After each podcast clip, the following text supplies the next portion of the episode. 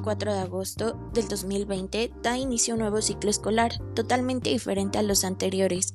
Sin duda, la situación pandémica nos exige trasladarnos a los medios digitales para que se pueda continuar con la educación.